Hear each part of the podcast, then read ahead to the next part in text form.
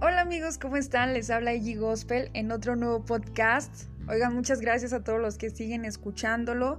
Y recuerden que en diciembre ya son los últimos, pero bueno, hay que disfrutar mientras los que tenemos. Este nuevo podcast se llama ¿Qué historia te estás contando? Y bueno, este tema lo elegí porque hace poco aprendí de una masterclass acerca de qué es lo que sucede en nuestra mente. ¿Por qué?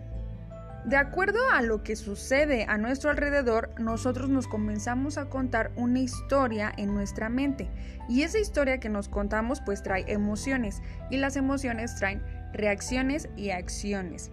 Ahora, si la historia que nos estamos contando es trágica, es dolorosa una y otra vez o la estamos inventando sin siquiera saber realmente lo que está sucediendo, pues entonces vamos a traer estrés, vamos a traer problemas, preocupaciones.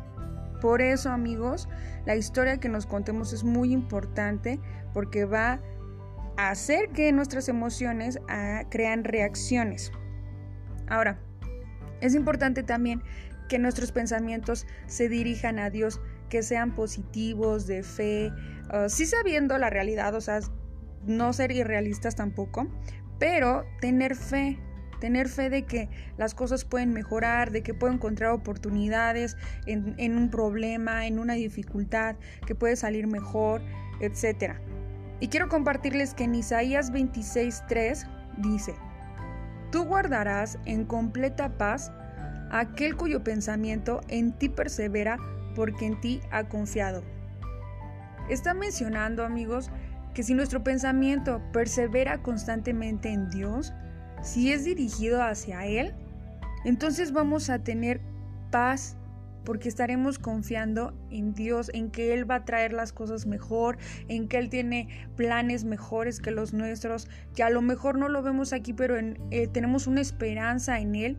Y de esto se trata, perseverar, porque no nada más es de un ratito, oh, solamente estoy pensando, mis pensamientos se dirigen a Dios solo un ratito, pero ya después me estoy desesperando y me estoy preocupando. Pues no, la promesa es que el que persevera, si nuestro pensamiento persevera en Él, entonces Él nos va a guardar en completa paz, porque estaremos confiados.